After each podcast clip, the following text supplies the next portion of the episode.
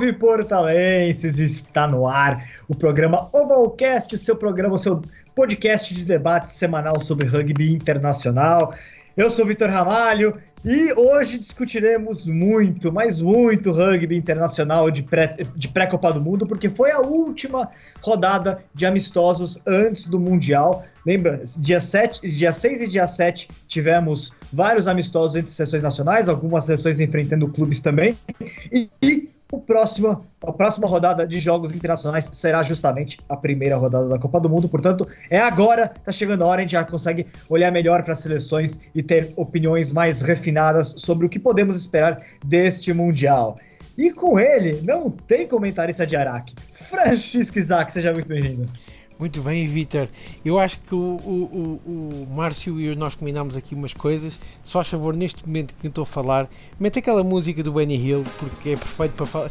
Só lembrar o que é o ranking mundial nas últimas, nas últimas 4 semanas. Porque é aquela música, estás a ver, de, de, de, Não é malandragem, mas de, de circo, não sei o quê. o País de Gales esteve em primeiro, agora está em quarto e ainda chega ao Mundial para em décimo pela, pela, pela carroça. A Irlanda está em primeiro, mas levou 50 do, do, do, da Inglaterra, perde, perde com o país de Gales que estava a jogar com a segunda equipa. Não sei, por isso é um ranking fantástico. É melhor que o da FIFA. Pronto, vou dizer isto para o Vitor ficar todo contente. É melhor que o da FIFA.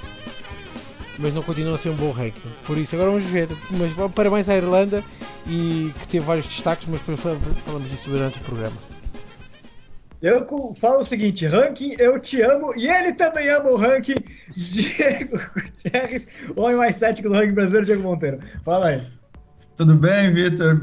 Tô de volta e vou falar que também não gosto do ranking. Eu mandei ah, minha sugestão de. Eu mandei minha sugestão de ranking lá amo, pra, Diego, pra hoje. Obrigado, Isaac. Sabia também estava com saudade. Mandei minha sugestão pro ranking, ser o ranking da Copa do Mundo e ficar durante quatro anos. O ranking é o ranking da Copa do Mundo anterior, mas eles não me ouviram. Então continua com esse ranking aí meio maluco, mas pelo menos a Irlanda ganhou da Nova Zelândia nos, nos últimos dois anos. Então, no mínimo, isso, é, pelo menos ela está em primeiro, tendo ganho de todo mundo nos últimos dois, três anos, ao contrário de Gales. E ele é a voz da razão e também ama o ranking que nem eu. Márcio Chitão, fala aí. Opa! E aí, galera, tudo bom? Pessoal do Ovalcast?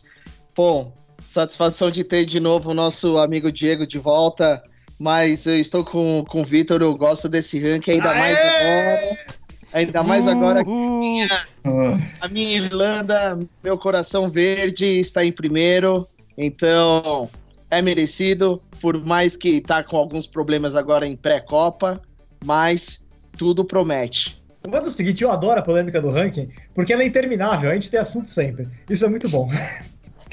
Mas vamos lá, galera. Passando os placares que tivemos nos dias 6 e 7 de setembro, para os nossos comentaristas se degladiarem nos comentários aqui. Japão 7, África do Sul 41, lá em Kumagai. Aliás, cobertura do telefone do Rua está lá no Japão.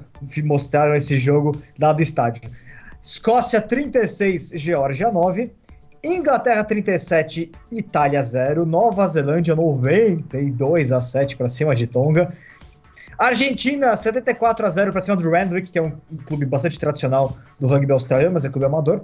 Austrália, 34 15 sobre Samoa. Diego Gutierrez estava lá no estádio, conferindo tudo de perto, por isso que ele estava ausente aqui. Depois ele vai comentar sobre o assunto. Ele sempre está disposto aí no jogo da Austrália. Irlanda, 19, Gales, 10. Namíbia, 21, Kings, 17. Rússia, 14, Konast, 42. Aí são dois jogos contra oh. equipes da, do Pro 14, né? O Kings da África do Sul, Konast delando, ambos do Pro 14. Uruguai, 24, Argentina 15, 35. Argentina 15 tinha alguns jogadores aí que já jogaram pelos Pumas recentemente tudo mais.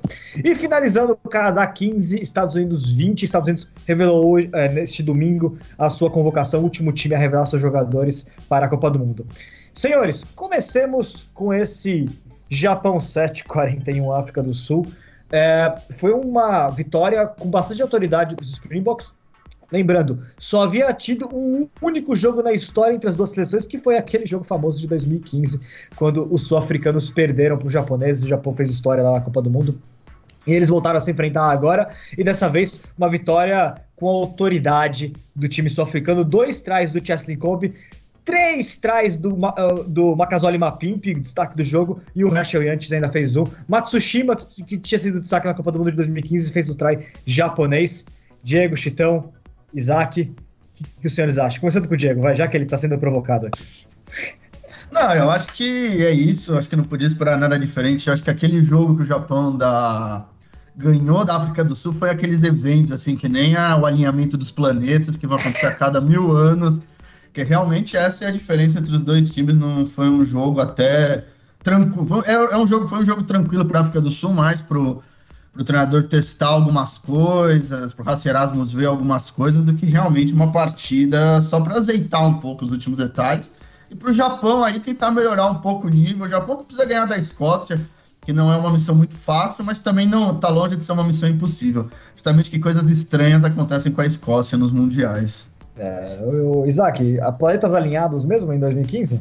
E não sei se. É, sabes que falar em sorte no rugby não é a mesma coisa que falar em sorte no futebol. O futebol é mais fácil de acontecer sorte com uma seleção que no jogo faz dois remates, marca dois golos e a outra faz 30 remates e não entra nenhum. Isto acontece. Não é, não é irreal. Não foi aquilo que aconteceu no Brasil no Mundial 2018. O Brasil não jogou nada no Mundial 2018. Peço desculpa aos brasileiros. É isso aí. É, você. Uh, força Neymar. Eu gosto de Neymar. Força Neymar. Ah, para com isso. Acabou não, o programa não, aqui. Tá aí finalizado o, o, o cast. Muito obrigado, Isaac. Muito obrigado, Diego. Então. É. Ô, Isaac, ó, só faltou agora pro Vitor ficar contente falar que você assiste futebol americano, que aqui no Brasil o portal tem uma política de que quem gosta de futebol americano é sumariamente demitido. É, não, é, é, é democrático. Eu e o HP concordamos com isso. Mas, pegando aquilo no Japão, aquilo que aconteceu no Mundial 2015 foi uma mistura de várias coisas. O Japão jogou muito bem, defensivamente foi fantástico. A, África do Sul foi péssima na defesa nesse jogo. Eu lembro que o, que o Lambi começou a 10 e foi um buraco. O Polar depois entrou e também acho que foi, foi péssimo. Foi assim, uma série, de, uma série de problemas. E o Japão acreditou até o final do jogo. Tem aquele, tem aquele ensaio que ele trai ao fim de 30 fases e 3 penalidades, que é não digo alinhado pelas estrelas ou pelos planetas, mas é daquelas coisas que ficam uma vez na história. E este, e este antes jogo do Mundial, eu vou dizer uma coisa: a África do Sul não está para modas, ou okay, não está para, para brincar. E, e, e cilindrou quem tinha que cilindrar pela frente.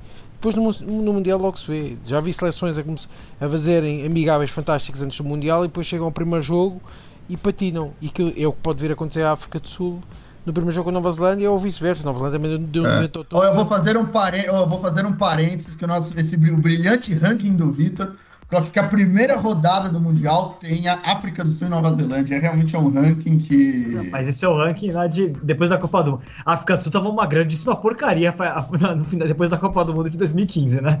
Aliás, a própria. Aliás, isso é bastante interessante a gente colocar, né? Porque a seleção da África do Sul hoje é muito superior àquela de 2015. A de 2015 ela era uma seleção que vinha, já não vinha em boa situação conseguiu trazer alguns veteranos importantes para a Copa do Mundo, que acabaram dando uma melhora ao longo do Mundial, Forrido Preto para no time, Duane Vermeulen e tudo mais, mas era uma equipe completamente desarrumada, que vinha em maus resultados, vinha sofrendo muito, né? diferente da Copa da África do Sul de 2019, né? Quando, quando houve o sorteio, quando houve a distribuição de grupos, eu não gosto da distribuição de grupos, né? é culpa do ranking, aí é a culpa da, do ouro do rugby distribuir os, os grupos dois anos antes da Copa do Mundo, né?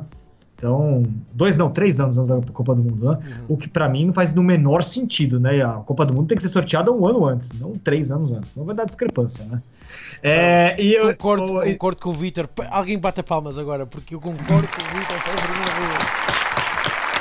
Pois é. É, Chitão, o, o Isaac usou o termo cilindrar, que eu entendo como uma verdadeira entubada que ela estacionou no Japão. Por favor, o que, que você achou? Porque, afinal de contas, essa África do Sul é... parece não só uma equipe forte e competitiva para a Copa do Mundo, mas, sobretudo, afastou alguns fantasmas né, com essa vitória. Né? É uma equipe mais sólida psicologicamente, inclusive. Né? Sim, sim. Se vocês forem ver pelos números do, dos jogos, o, o Japão teve mais posse de bola, né? Ele correu mais com a bola, eu estou aqui com, com as estatísticas em mãos. O Japão correu 470 metros contra 391 da África do Sul. Então, o, a África do Sul foi muito mais efetiva.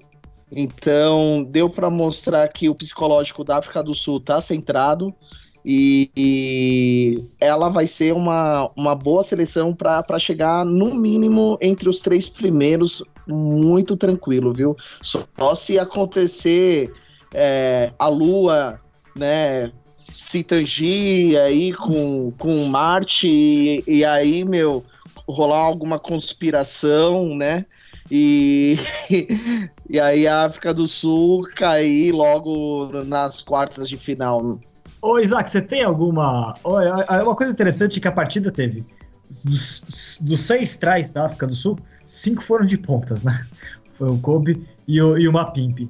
É, como é que você enxerga isso? Porque é interessante a gente pensar que, no fundo, a África do Sul conseguiu fazer o jogo. Quando ela tinha a bola em mãos, ela conseguiu é, finalizar suas jogadas da maneira mais Pra quem viu todos os tries, né? Teve algum. Teve try de. Teve try do, do Teve try do Mapim. Não, do, do Kobe, se não me engano, foi de interceptação, enfim. Mas a África do Sul conseguiu desenvolver suas jogadas, né? Conseguiu fazer com que a sua linha trabalhasse da maneira como ela quisesse. Não precisou. Teve, de fato, contra o, no Japão, uma oposição até forte no jogo de contato. Esse é, esse é talvez o mais forte do Japão, quando a gente olha. É uma equipe que tem uma primeira linha sólida, tem uma terceira linha bastante competitiva. Então a África do Sul soube, é, nos, seus, nos momentos que teve a posse de bola, torná-la efetiva, né? Colocou a bola na ponta e conseguir encontrar os espaços, né? Sim, a África do Sul há aquela não é teoria, mas aquela mania que a África do Sul só joga de avançados e depois muito raramente abre a bola para um centro entrar por ali eh, fora e marcar pontos. Mas esta África do Sul tenta fazer coisas um bocadinho diferentes e eu acho que eu acho que tem que mesmo ser assim para ser-se candidata. Uh, concordo com aquilo que estavas a dizer, que a África do Sul do Mundial 2015 era talvez um pouco inferior, eu não digo inferior, mas diferente desta. Carregava muito pela for mais pela força e pelo físico, pelo engenho e pelo jeito. O Colby a ponta é muito melhor que o Dianti. Eu nunca achei o Dianti fantástico. É, corria muito bem, tinha, particular, tinha pormenores fantásticos, mas não era um jogador, um jogador completo. O Colby é um jogador muito completo e, e pode fazer a diferença nesta seleção, mas eu não sei porquê, mas há qualquer coisa nesta África do Sul que não me deixa acreditar que ela seja fantástica. Acredito que podem ganhar o Mundial, mas não é assim, não acho melhor que a Nova Zelândia. Eles têm um empate que tem uma sorte no final do jogo, porque já vi jogo, aquele, aquele trai de discussão se era ensaio ou não, que para mim é ensaio, não há nenhum. Outras pessoas dizem que é, mas não, não fizeram um jogo muito fraco. E eu continuo a ver aqui problemas na África do Sul que têm a ver muito com a pressão que o Pollard pode ter em cima ou não. Que é um jogador cada vez mais completo, um jogador cada vez mais importante. Agora, se o Pollard lhe acontece qualquer coisa no Mundial, basta uma pequena lesão no jogo e, e a estratégia da África do Sul pode vir um bocadinho por aí abaixo. E ter o Jesse, é, eu... deixa-me só acabar de dizer uma coisa, e ter o Jesse Krill no banco, não concordo, em absoluto. Eu também não, eu prefiro ele do que. Foi o Lucan Yuan, se não me engano, foi ele, né? Foi, foi o Lucan Yuan que jogou de 3. É. é. eu preferia também o, o, o o Jesse Krill, sim. Jesse Krill na, né, como titular. É, mas eu, eu, acho que uma coisa importante que você falou foi a questão do Giantin, né? O Giantin não tá jogando e a África do Sul encontrou tanto o Cheslin Kobe, é, que é, eu concordo, jogador acima, é diferente, fez um grande top 14, enfim, mas o Macasoli Mapim me parece um ponto bastante confiável, né? Não inventa muita coisa, sabe finalizar, é um jogador perigoso, então a África foi conseguindo encontrar a, a, sua formação. Mas eu concordo plenamente com, com o Isaac. É, tirou a camisa 10 do Polar, tudo bem. Tem o François Stein como opção, né? Mas a África do Sul, a África do Sul talvez não tenha profundidade para algumas posições que necessita para ser campeão do mundo. Mas ainda assim é uma equipe que vai, que vai brigar. Né? Diego, você tinha mais alguma coisa? Acho que, África, uh, bem, acho que aquele time que perdeu do Japão era um time arrogante, de certa maneira. Achavam que jogavam como queriam, ganhavam quando queriam. E muito do Japão veio dessa arrogância de achar que ia ser assim, cumprir tabela e resolver o problema. Eu gosto do Elton Yanks também. Acho que é um bom jogador, apesar de não se falar muito bem dele. E, mas eu acho que a África do Sul hoje tem muita profundidade, né? tem muitas opções para se utilizar. E eu gosto muito desse time. E acho que tem grandes pontas, tem mais uns dois, três pontos aí no banco que são também diferentes. Tem uma geração fantástica de pontas da África do Sul. Mas só deixa-me dizer uma coisa, Vitor. Ah. E tem, é, mas a questão é: o Marx lesiona-se e, e, o Monami não é solução. Pode ser muito bom em algumas coisas, mas não é solução. O Vermeulen lesiona-se a 8, quem comete-se a 8? Vai, provavelmente coloca o François Lowe e, e, e, mexe na, na, na, formação. Né? E mexe na formação. É. E, o único 8 que eles deviam ter convocado era o Dan Dupri, uh, que teve muito bem nos Sharks. E não, percebo é. e não percebo porque é que não é convocado. E é esta, é. estas coisas. O que eles chafaram foi a opção 9, porque se o Faf de, de Clerc magoa só está pior, tem o Herschel Yanchis que está fantástico em forma. É, a, a, camisa 15 também me preocupa um pouquinho. Eu, não, eu acho que o Willy Derru já passou o auge da carreira dele, né? E ali também talvez tenha uma posição que, que a África do Sul não seja mais brilhante dentro do, das equipes da Copa do Mundo. Mas, de fato, é, é uma, mas outras posições a África do Sul é brilhante. Por exemplo, segunda linha é extremamente recheada, né? Uhum. É, Ibn com o Franco Mostra, você tem na reserva ainda o Sneeman, o Lode de Ager. Então, é uma, é uma equipe que tem, que tem profundidade até. Pilares também tem. Pilares tem, tem duas primeiras linhas. São... com Malherbe, com, com, com Itauarira, Niakane, né? Kitchoff, é. sim. Vamos lá, é... passando para um próximo assunto, é esse outro jogo da sexta-feira que tivemos com a Escócia 36, Geórgia 9. E para quem assistiu a partida, a Geórgia fez um primeiro tempo bastante competitivo, apesar de não somar atrás, o Abjandadze colocou algum, três penais para a Geórgia e a Geórgia foi fazendo um jogo bastante complicado para a Escócia que demorou. A Escócia conseguiu dois trás, dois trás muito bem trabalhados, aliás, com o Ellie Price e com o Black King. Aliás, interessante que a Escócia, acho que o grande ponto positivo da Escócia nessa partida foi que ela conseguiu colocar tanto o Scrum reserva quanto o abertura reserva, que é o Ellie Price e o Adam, e o Adam Hastings, é, jogando muito bem mostrando entrosamento e mostrando a, alternativas de jogadas, o que mostra que a Escócia tem, tem reservas para essas duas posições, por exemplo, né? É, mas foi um primeiro tempo que, que o PEC georgiano manteve o jogo ainda apertado, ainda sofrível para a Escócia. No segundo tempo foi um passeio, né? A Escócia passeou, bem, colocou mais quatro trás, né? E ganhou até com uma tranquilidade uhum. é, o, essa, essa segunda partida. E aí ficou de novo aquele gosto, né? A Geórgia, mais uma vez, parecia. É, mais uma vez, não consegue uma vitória contra uma equipe de primeiro escalão. E a Escócia do primeiro, escalão é sempre a, a, grande favorita a ser a primeira a perder para alguém emergente, né? seja ela, seja a Itália. Então, o que, que vocês acharam, Diego? É, eu acho isso mesmo. Acho que é um jogo que tem mais um caráter simbólico de preparação para a Copa do Mundo. A, a Escócia teve algumas lesões importantes. Cinco jogadores saíram lesionados o que realmente é preocupante é. nessa altura do campeonato. O Jamie, o Jamie Rich já foi substituído, foi convocado o Magnus Bradbury para a terceira linha. É, então, é preocupante. Mas é isso, a Georgia tenta sempre mostrar para o mundo que pode jogar os Six Nations. E foi muito massa a preparação. A Escócia realmente não teve dificuldade nenhuma para ganhar da Georgia nos dois jogos. Então, realmente, acho que é um baque para a Georgia, para as esperanças da Georgia. Para a Escócia, e a Escócia é isso. Não tem muito o que falar da Escócia tem suas opções, tem bons jogadores, tem sempre o eterno problema escocês da profundidade no elenco, que não tem essa profusão de jogadores, mas tem uma equipe razoável que, se num bom dia, talvez dê trabalho para alguém que, como eu falei lá, vai ter que ganhar do Japão e esse jogo vai ser difícil. É, Chitão, Gorgodze não jogou, né? E aí a Escócia fica um pouquinho dessa questão. A Escócia trouxe o Gorgodze para tentar dar uma. A Georgia. A Georgia, desculpa, a Georgia. A Georgia. Quem dera as coisas, quem dera as coisas. É. Sai Jamie, sai Jamie Rich Entra Gorgodze. É, não. Meu Deus, aí, aí Escócia, ai que segure a Escócia. Aí seria é.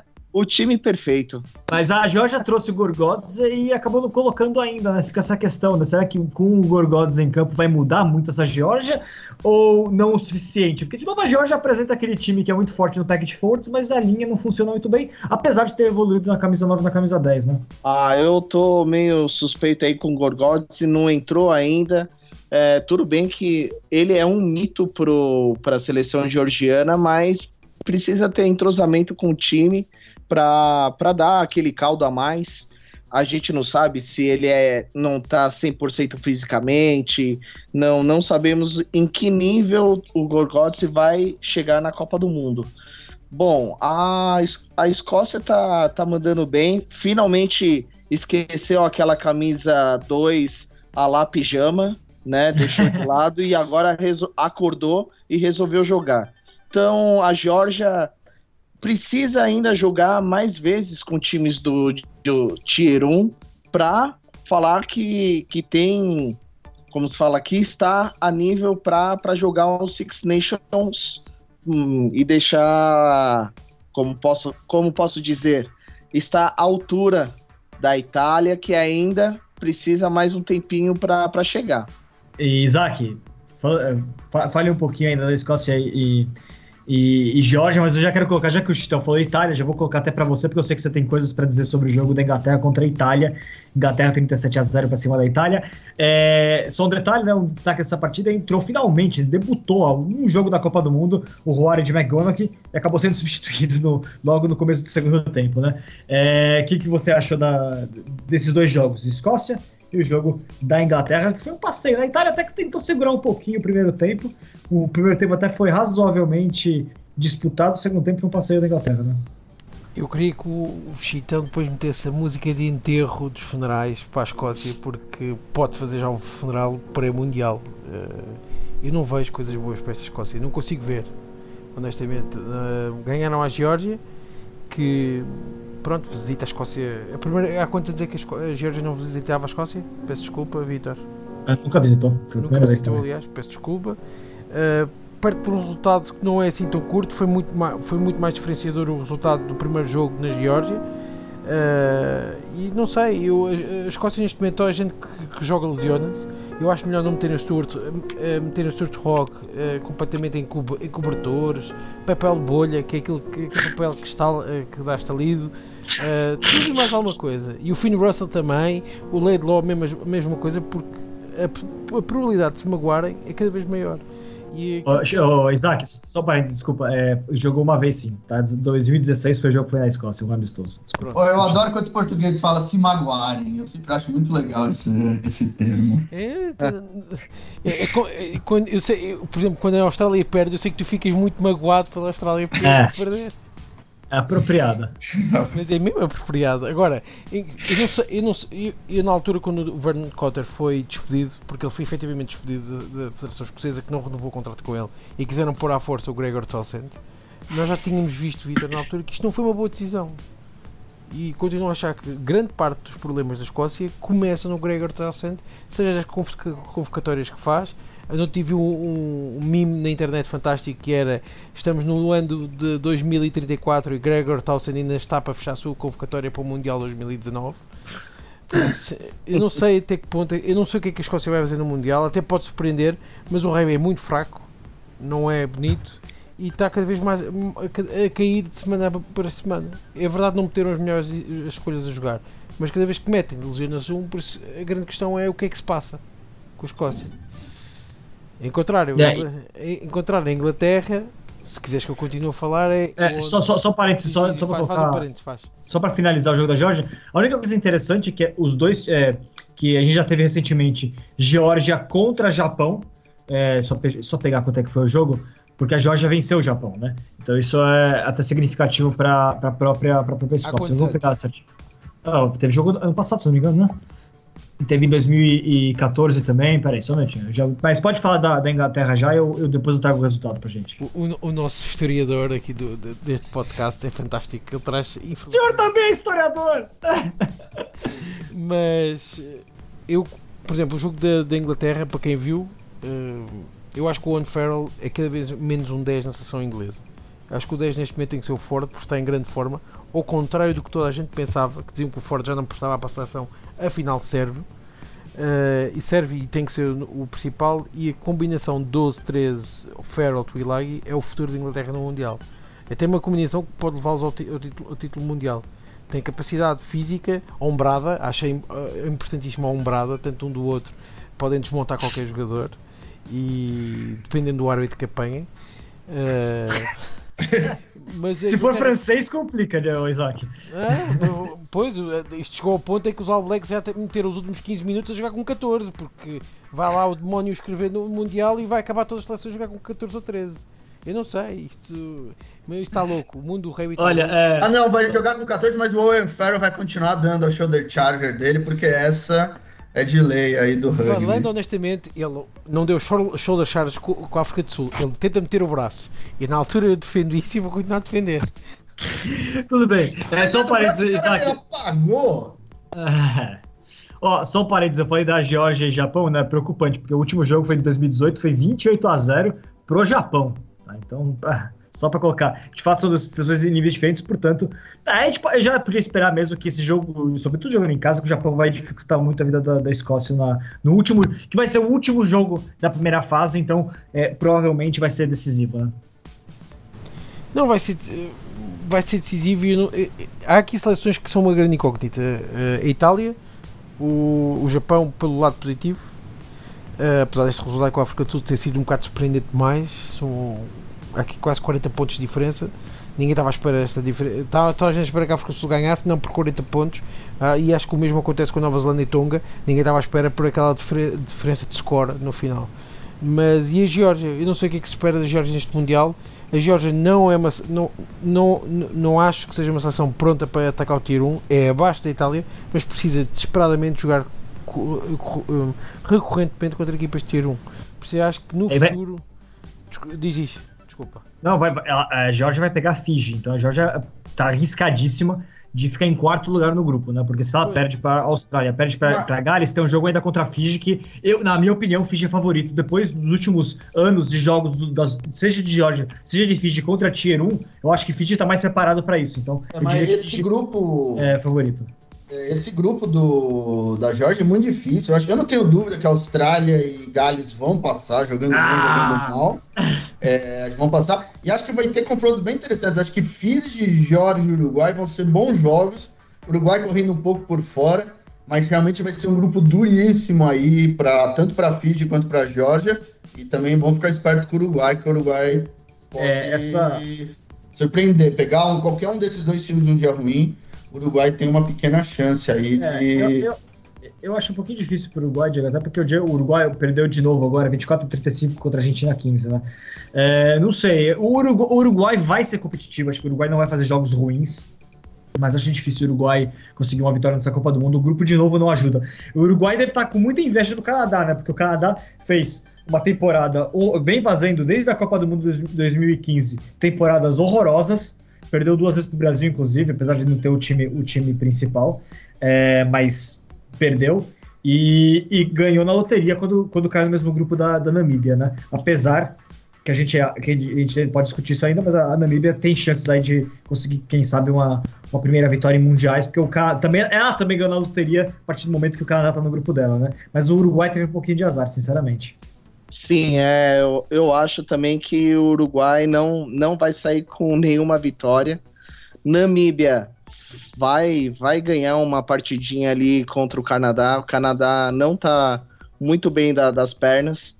Tá, tá sendo, acho que, uma das piores seleções que, a, que o Canadá tá levando para a Copa do Mundo. A então, pior, acho, provavelmente. É, então, então tá na hora do da Namíbia, tudo bem que também não tá das melhores seleções que tá apresentando, porém tem um conjunto melhor e foi justamente a Namíbia que ganhou do, do Uruguai. Então, eu acho que pode ter um créditozinho para a Namíbia ganhar e pegar essa vitória contra o Canadá. É, é, estou, aliás, só trazendo outro assunto, antes da gente passar para o assunto que acho que é o, o prato cheio, que é a Irlanda e Gales. É, vamos discutir rapidamente, então, essa questão da, dessa derrota de Tonga, né? É, porque se a gente pegar a última Copa do Mundo, a gente não teve nenhum placar, nenhum placar em 2015 de uma equipe chegando a 70 pontos, né? Foi uma grande, foi uma grande conquista do, do chamado Tier 2, que nenhum jogo realmente teve um placar dessa magnitude, né? E a Namíbia, desculpa, e Tonga. Isso porque a Namíbia pegou, em 2015 pegou a Nova Zelândia. Depois eu pego o placar aqui pro pessoal também, só para só pra alinhar. Mas a, a, a Tonga perder de 92 a 7 para Nova Zelândia, tudo bem, é óbvio que a Nova Zelândia ganharia, mas Tonga levou para o jogo uma equipe basicamente que vai ser titular na Copa do Mundo. Tem algumas trocas que devem acontecer, lógico, né? Se espera muito a volta ainda do Telusa Veaino, que é o ponta do Leicester Tigers, que é, é um jogador diferente para a linha tonganesa, mas é uma equipe que sofreu no pack de forwards. Não, estava não tava 100% completa, né? acho que o Ben também Funda também não jogou, né? É, na primeira linha. Mas de qualquer maneira, é, é, um, é uma equipe. É, deu um susto, né? O Tier 2 há muito tempo que não perdia nessa, com esse tipo de placar e acabou perdendo, né? Então, preocupa, preocupa. É, então, Diego. É, então, é, não sei, pode ser um ponto fora da curva, realmente um dia ruim de Tonga, porque eu acho que apesar de ser muito pior que os All Blacks, 97 pontos é, é terrível, foi completamente destruída a Tonga. Acho que podemos esperar um pouco mais, espero que espero, temos um pouco mais de Tonga. E os times do das Ilhas do Pacífico tem uma tendência isso a se desorganizar, virar baderna, eles têm grandes jogadores, mas aí chega no conjunto tal e a coisa acaba não funcionando. E dessa vez aí a Nova Zelândia entrou decidida a fazer uma. Ô, ô, ô Isaac, só para passar aqui, ó. Os maiores placares de 2015 foram. A gente teve um 65 a 3 da Austrália contra o Uruguai, que não é um placar nada, nada problemático, 60 a 3 é, 60 a 3 Inglaterra contra o Uruguai também. Tivemos a. Olha isso, a Nova Zelândia venceu a Namíbia por apenas, que era na época considerada a pior sessão da Copa, por apenas 58 a 14. Lógico, os All Blacks botaram o time reserva em campo para poupar os jogadores, mas 58 a 14 o placar é bastante digno, né? E um 64 a 19 a Argentina contra a Namíbia também. E depois e pronto, só isso. Teve um 50 a 7 da Irlanda contra o Canadá. Nenhum placar absurdo, né? Nenhum placar. 64 foi o maior, 64 foi o maior número de pontos que uma seleção, 65, perdão. 65 foi o maior número de pontos que uma seleção conseguiu fazer naquela Copa do Mundo. Então, havia sido uma conquista muito importante para o segundo escalão, até para poder reivindicar a expansão no Mundial para 24 equipes, né? Sim, é, repara, a expansão para 24 equipas vai ter sempre um problema que é a equipa, há seleções que vão perder por 70 ou 80 pontos, mas é o caminho da evolução.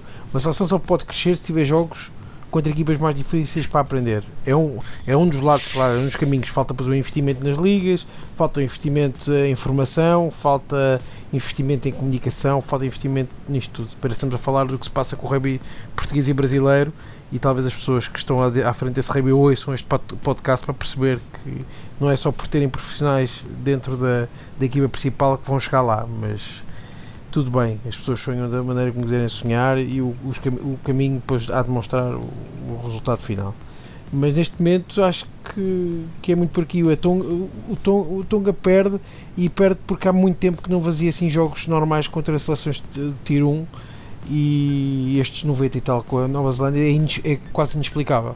Ninguém quer falar muito nisto porque é Nova Zelândia, porque se fosse a África do Sul ninguém se calava, ou a Irlanda estava toda a falar. Mas como é Nova Zelândia dá 90 e tal, é, é, normal. E para mim não é normal ver uma seleção do Mundial como o Tonga levar 90 e tal em, é, contra a Nova Zelândia. Acho que é muito problemático neste momento seleções como o Tonga chegarem eh, neste, neste estado ao, ao, Mundial. E não é só o Tonga, a Rússia, o próprio Canadá. Eu nunca estava a esperar que o Canadá chegasse tão, tão coxo ao, ao Mundial. E, e, eu não sei, olha, por exemplo, a Samoa com a Austrália e a Austrália não fez um mau jogo na primeira parte, fez um muito bom jogo na primeira parte. Na segunda tirou o pé do, do acelerador, nem precisava, precisava mais. Mas a Samoa mostrou muito mais que o Tonga. E eu não estava à espera que a Samoa, que é uma, seleção, uma federação que está falida, conseguisse fazer estes resultados que fez nos, nos, últimos tempos. Apesar de não ter sido fantásticos, não foram assim tão maus. Por isso vamos ver aquilo que acontece. E vamos lá então. Prato cheio. Ah, queria falar sobre. Não, queria, queria falar a Austrália, já que o o ah, lógico, né? Austrália que estreou o Poca, que, que vinha machucado e jogou um pouquinho aí, é um jogador que realmente volta, assim como o Cia Colise na África do Sul, é um jogador que realmente pode ter um impacto grande pro time da Austrália, na liderança, no jogo fechado. Então é um jogador para ficar de olho, pode acrescentar muito no time da Austrália.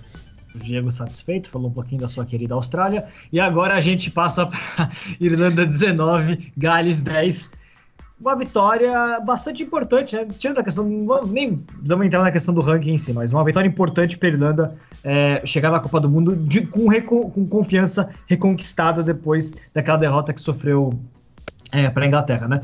É, 20, é, tivemos trás de Rob Kearney é, no primeiro tempo, Hadley Parks para Gales aos 30, depois o Furlong e o James Ryan marcaram para a Irlanda no segundo tempo. Senhores, Diego, começa. O jogo... falando aí da Irlanda que você tá todo se coçando aí. Não. Eu ou o Chitão? Não, você, eu sei que você quer falar da Irlanda, você adora Não, Irlanda. não, falar que foi um jogo, um jogo feio e foi quase um jogo disputado já em ritmo de Copa do Mundo, muito amarrado. O Warren Gatland fez alguns comentários não muito gentis sobre o estilo de jogo da Irlanda, que era um estilo feio, antijogo. E, mas um jogo, isso, muito amarrado e acho que um pouco preocupante para os dois times, porque nenhum deles chega na Copa do Mundo com uma performance assim retumbante. Todo, todos os outros tiveram, até a Austrália teve, Nova Zelândia teve um monte, a é, África do Sul teve, o, a Inglaterra teve, enquanto Irlanda e Gales, que eram consideradas talvez tinham o melhor momento, a melhor chance de bem nessa competição, não conseguiram em nenhum momento jogar aquele rugby que a gente esperaria delas. Chitão, gostou da Irlanda? Preocupou Gales? Ou você não se convenceu muito com essa Irlanda? Qual é? Não, Irlanda está começando a reconquistar a confiança dela. O jogo foi, em sua, em sua maioria, em posse da Irlanda, então Gales não teve muita chance para mostrar o seu jogo. Bom, é, teve muitas críticas até do Pichot quanto à escalação dos 31 jogadores e, o técnico irlandês deu aquele esporro a lá britânico, né? Então, quem uh, o comentário do Pichot não interessa muito para a Federação Irlandesa e tá começando a conquistar a confiança e vai chegar em, como a primeira do ranking, né? Pra, é. Em grande contestação, do Isaac, mas a minha Irlanda é a primeira do ranking chegando na Copa do Mundo. É isso aí, engole essa, Isaac. E é o seguinte. o Isaac, é o seguinte. Uh, Irlanda, eu quero que você fale um pouquinho da Irlanda. É, a Irlanda tem. A Irlanda tem uma dupla fenomenal, que é Conor Murray e Jonathan Sexton, evidentemente jogaram praticamente o jogo inteiro juntos, né? só no final da partida que, que acabaram sendo trocados. Ainda me preocupa a questão da, da, da profundidade na, nas, nas, nas, posições criativas. Mas o que me preocupa, mas nesse jogo o que mais me preocupou mesmo foi olhar para o lado de Gales, né? Gales ele fez alguns testes, colocou o Rispatcho que saiu lesionado, né? É, colocou o Thomas Williams que até foi bem na partida, o que é importante para Gales ver que tem, e na minha opinião, Gales tem tem reserva para pro Garrett, eh, pro Garrett Davis. Eu acho que ele que Thomas Williams fez um jogo bastante interessante, sim. Mas Gales caiu muito de produção no segundo tempo, né? Isso preocupa um pouco, né? Eu sei que é, teve, toda essa discussão, o Warren Gateman reclamando da Irlanda, né? A, ah, o Pichot o, o reclamar da Irlanda, Chitão, é só porque a Irlanda foi a que vetou a liga dele, tá? Então, só pra, só pra explicar isso. a Irlanda, Escócia e Itália que vetaram a liga. É, mas, ô Isaac, o que, que você acha, então? É, deu para deu analisar, ter uma opinião diferente pra, depois dessa partida com relação à profundidade de elenco dos dois times? Te preocupou um pouco a, a queda de rendimento de, de Gales? Para começar, antes de mais, é o oh Captain, my Captain. Porque o Rory Best despediu-se de, de, jogos em casa, do ao vivo, não é? E acaba por ser o, o, o capitão mais lendário da, da, Nova, da Irlanda, acima do Brian O'Driscoll, por exemplo, porque consegue despedir-se de, de, a jogar na Irlanda como número 1 um do ranking. Por isso, não acho que não há muito mais que o Rory Best para pedir. Ganhou o Grand Slam, eh, número 1 um, número um do mundo, conseguiu ganhar, conseguiu uma, ganhar uma série de coisas que outros não conseguiram. E acho que é o grande destaque da Irlanda neste fim de semana. Não achei que foi um jogo assim bom se ver, foi muito físico, uh, foi melhor que o jogo do, do em, em, em, Cardiff e eu cada vez mais acho que o País de Gales joga bem em casa em Cardiff, porque fora não parece uma seleção assim tão segura como isso. Uh, e na Irlanda, apesar de tentar ganhar a primeira parte, se não estou em erro, depois na segunda foi, foi, foi abaixo. Eu não sei se não achas as duas equipas com 50 da profundidade de, de, de, de equipa. O País de Gales preocupa muito parte da formação ordenada não sei o que é que vai ser do Mundial. e a Irlanda continua com a dúvida. Eu acho que a Irlanda pode ficar outra vez pelos quartos, quartos finais este ano. Não acho assim uma seleção tão forte. Sexton está bem fisicamente. Uh, fizeram bem não pô-lo jogar durante quase todo o mês de agosto, e amigáveis. Mas não, não acho nenhuma daquelas nenhuma delas me impressiona. Continuam a ser um rei, voltaram parece com o rugby mais físico e menos uh, rápido, veloz. Por isso, quando apanharem uma África do Sul, uma Austrália, numa Nova Zelândia, quero ver o que acontece. Porque depois isto não é amigável. Porque tanto, qualquer uma destas três que eu disse agora no fim, em mundiais, mudam completamente a mentalidade. E as, as equipas do Hemisfério Norte, nos últimos 10 anos, à exceção da França, que isto é estranho se dizer, à exceção da França, parece que levam, parece que levam os mundiais a brincar. Uh, Diego, você, você tá. Só colocar o último ponto, um ponto legal sobre o jogo, né? Tu rodou o mundo, acho que sempre nota positiva é o Dan Bigger falando pro, pro, pro árbitro Matias Reinal que ele não tinha marcado o try. Né? Isso é sempre, isso é sempre legal. Diego. É, a, a, pergunta é: se fosse na final da Copa do Mundo, o Dan Bigger teria falado pro árbitro? Ah, deixa o momento bonito da, da, da vida dele acontecer aqui, vai. O Diego fazendo as perguntas certas, exatamente. Ele é cético, ele é cético, é. O Diego é... não tem amor do coração, esse é o problema. Diga, Diego. É... Não, eu acho que o Isaac falou, você falou da. A Irlanda sofre de uma sexton dependência, podemos falar assim. O, ela não tem muita imaginação e depende muito de um bom dia do Sexton. Quando o Sexton tá num bom dia, aí o time engrena, aí o jogo vai e acontecem coisas diferentes. E, e, acho que isso não mudou nos últimos dois anos e não vai mudar na Copa do Mundo. Então, realmente, eu acho que essa quarta de final, essa semi, vai depender muito se o Sexton conseguir engatar quatro, cinco jogos bons. Se ele se machucar na primeira rodada, aí para mim, ó, acabou. A Irlanda não tem. Ela não tem. A Irlanda sem o Sexton é um time sem imaginação. Fica ganhando um metro, um metro, um metro, um metro no meio-campo e não consegue ficar lá enrolado no meio-campo. Então eu acho é, preocupante isso para Irlanda. E quanto a Gales, eu gosto muito do Dan Bigger como abertura. E Gales é isso: o Gales é um time muito físico, que não desiste, que vai brigar sempre. Tem que ver no Mundial se essa fisicalidade toda vai aguentar contra a África do Sul, contra a Austrália, contra a Nova Zelândia. Ou se esses caras vão acabar ficando sem perna, vão acabar sendo envolvidos pelo rugby mais rápido do Hemisfério Sul de Jonathan Sexton conquistar a Copa do Mundo, será o maior jogador da história da Irlanda. Com todo respeito ao Brian O'Driscoll, é. Wood, será Jonathan Sexton. Eu, na verdade, eu, eu gosto muito do Acho que o Sexton com a bola na mão é talvez o melhor. Talvez possa ser discutido com o Belden Barrett, mas eu acho que ele, com a bola na mão, é uma abertura excepcional, assim, dos melhores que tem. O, o, tu no Cutuca aqui do outro lado do Atlântico aqui vai vir reclamação que tem gente que acredita que o Bodenberg é o melhor da história do rugby mundial. Não, não, meu Deus, menos. Não, eu tô falando do outro lado do Atlântico aqui. Acredita que o Bodenberg Nunca é o maior da assim, história de toda a modalidade. O maior da história que, que eu vi, o maior da história que eu vi a jogar foi o Carter e a seguir é o Baden Barrett. E com o Baden Barrett nunca tiveste um 10 como este. Mas pronto, continuem. É só por causa do pontapé, porque se o Baden tivesse o mesmo pontapé aos postos com o Carter, é que já nem havia discussão. Mas pronto, querem discutir é, isso? É.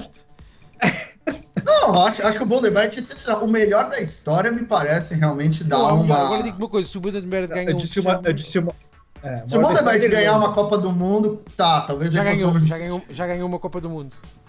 É. Calma, calma, já ganhou uma Ele Copa não era o jogador. É, não ah, era o protagonista, né? Mas ganhou. Mas ganhou.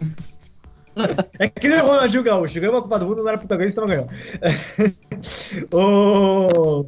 É, eu falei do, do Jonathan Sexton com relação à, à Irlanda, né? Se seria realmente o maior nome do rugby irlandês, se ele, se ele, se ele for o, o homem dessa uma eventual conquista. Mas eu também acho que Irlanda não tá chegando. A gente vai discutir muito ainda. Programa que vem, vamos fazer uma prévia real aqui com nossos participantes do Ovalcast com relação à Copa do Mundo. Mas é, de fato a Irlanda não. Tanto a Irlanda quanto o Gales não chegam no seu melhor, né? Gales viveu o auge no Six Nations, a Irlanda viveu o auge em novembro do ano passado, e nenhum dos dois vai chegar no seu auge, né? O que é. A única sessão que talvez vai chegar no seu auge recente é a África do Sul. A, a, mas a Nova Zelândia não chega tão longe disso. A gente pode discutir isso depois no programa que vem. Mas de qualquer maneira, é, no seu auge recente, acho que só a África do Sul, porque ah, o seu queria, passado recente era muito com... ruim, né? É, eu queria finalizar com uma pergunta aí para o Isaac, para você, Chutão. Você acha que o fato do Hemisfério Sul ter tido uma competição séria, com troféu e tal, contribuiu para eles estarem melhor preparados que esses amistosos meio assim, perdidos do Hemisfério Norte? Cara, eu, pode ser que sim. Pode ser que sim. Teve preparação para para esses torneios e chegar do jeito que foi. Eu acho que isso daí deu uma colaborada sim, porque também o hemisfério norte ele tá voltando do, do seu da sua temporada, né? A temporada acabou agora no, no, no meio do ano e, e o a temporada do hemisfério sul ainda tá rolando. Então, eu acho que isso daí deu uma colaborada mesmo. É. Vamos só as considerações finais, eu só queria só explicar o, o, o, meu ponto que eu coloquei. Quando eu falo de auge, eu digo assim, desse ciclo desde a Copa do Mundo 2015, é, das seleções principais do Mundial, eu até coloco essa como uma pergunta final para a gente encerrar o programa, cada um podendo falar um pouquinho sobre isso. Mas ao final dos amistosos, é, agora pré-Copa do Mundo, as, só tem duas seleções, na minha opinião, que chegam no seu melhor momento nesse, de, dentro desse ciclo entre uma Copa e outra, que é a África do Sul e que é a França porque ambos viveram momentos muito ruins nesse período, nesse período entre as duas Copas do Mundo. Das demais, a Inglaterra começou a esboçar voltar para o seu momento melhor, mas ainda não é, na minha opinião, ainda não é Uh, não, não voltou a ter o 100% do rendimento que já teve nesse ciclo de, de, Copa, de Copas do Mundo. Uh, Nova Zelândia é a mesma coisa, não está no seu ponto máximo desse ciclo, mas não está longe disso. Uh, Irlanda e, e Gales deram uma escorregada para baixo às vésperas é, desse momento. Ambos viveram seus auges mais recentemente, mais próximo da Copa do Mundo. Né? É, Diego, considerações finais, pode debater isso ou pode falar outra coisa que você quiser? Não, não, é isso mesmo. Eu só discordo. Eu acho que, bem, eu acho que duas equipes, é, acho que quem chega, quem mais cresceu foi a África do Sul. Realmente, comparação que era, mas vem jogando muito. A França, eu não concordo. A França pode ganhar, porque a França é a França, esse time que ninguém sabe muito bem o que vai fazer, como também pode perder. E acho que a Nova Zelândia chega bem, mas como ela veio muito bem, então acho que a Austrália se recuperou, que vinha muito mal, conseguiu pelo menos ter um bom jogo antes da Copa do Mundo, que foi importante. E eu colocaria essas duas. Eu colocaria que a maior evolução foi realmente da África do Sul. E a Austrália conseguiu agora, pelo menos, aí mostrar que pode ser competitiva em alguns momentos, quando tem um bom dia. Bom, eu faço as minhas palavras do Diego, mas eu vou ressaltar a, as seleções emergentes. Eu tô gostando muito do, do Japão mostrar o, seu jogo. Fiji pode ser uma boa promessa que tá melhorando muito o seu pack de forwards, que, que tá, tá ressurgindo. Pode ser uma revelação no 15, então quem, quem sabe pode dar dor de cabeça aí no grupo dele. E, e eu acho que a Argentina, se vacilar, ela não vai passar das quartas de final. Então, África do Sul é o time a, a se ganhar, assim como os All Blacks, mas não está definido ainda porque, como a gente sempre fala, Copa do Mundo é muito momento. Isaac? Não tenho muito mais para dizer daquilo que já foi dentro do programa, já vai longo. Uh, eu acho ir porem, eu acho ir várias coisas que têm-se dito porque já discutimos isto muitas vezes mas nos últimos dois meses as pessoas meteram a Nova Zelândia quase de lado para o Mundial agora o que interessa é a África do Sul e a Inglaterra porque estão muito bem isto em forma estão efetivamente as seleções do hemisfério sul estão melhor que as do norte porque descansaram mais durante o ano. É, giro, é engraçado alguém fazer comparações em termos de jogadores que foram convocados os 31 convocados da África do Sul, da Austrália e da Nova Zelândia. Quanto tempo é que jogaram durante a época de clubes e comparar com os 31 da Inglaterra, do País de Gales e da Irlanda para verem a diferença que é, porque realmente jogaram muito menos. Só o Sexton, talvez na Irlanda, foi o que jogou menos comparado com o Munga, com, com o Barrett ou com o Pollard, ou, ou com o Foley, agora estou-me a esquecer do, do Lielifano, pronto, e, mas deve ser, ter sido o único, porque o resto jogou muito mais com qualquer um destes, e fisicamente no Mundial vai fazer diferença o trabalho e o conhecimento do terreno. A África do Sul chegou mais cedo ao Japão, a Nova Zelândia já esteve no Japão várias vezes, a Austrália teve jogadores no Japão, por isso faz a diferença. A Irlanda, País de Gales e Inglaterra desconhecem por completo o que é que é o Japão. Não é como jogar em, na Europa, não é. E vamos ver o que é que vai acontecer. É isso aí, galera. Semana que vem falaremos, fazer, faremos uma última prévia antes do Mundial e daremos as novidades. O que, que vai ser a sequência aí do nosso Ovalcast que chegou para ficar debatendo muito sempre o que rola no mundo do rugby. Valeu, até a próxima.